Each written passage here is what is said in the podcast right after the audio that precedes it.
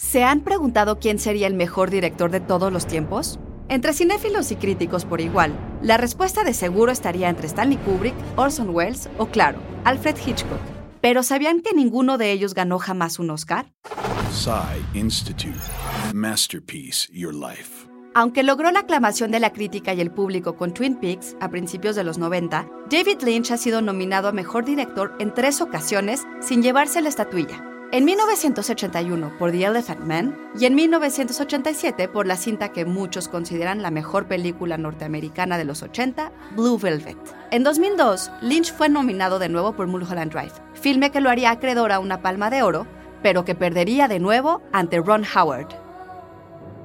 Otra leyenda del cine, Stanley Kubrick, estuvo nominado cuatro veces, pero nunca se llevó el premio. Tres de sus cintas fueron nominadas a Mejor Película, Doctor Strangelove, Naranja Mecánica y Barry Lyndon.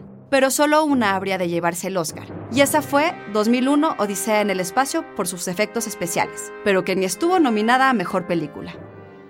¿Y Alfred Hitchcock? En una carrera que abarca seis décadas y más de 50 películas, el amo del suspenso fue nominado en cinco ocasiones para solo ser reconocido con el premio Irving G. Thalberg Memorial en 1968. Y eso, eso sí es un crimen.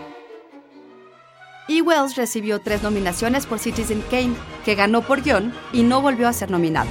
Y no son los únicos. Charlie Chaplin tampoco fue reconocido, a pesar de obtener dos premios honorarios. Fellini fue nominado por La Dolce Vita y de nuevo por Otto e Mezzo, considerada la película europea más importante jamás realizada, e Ingmar Bergman ganó tres Óscares a Mejor Película Extranjera, pero nunca el de director, a pesar de ser nominado en tres ocasiones.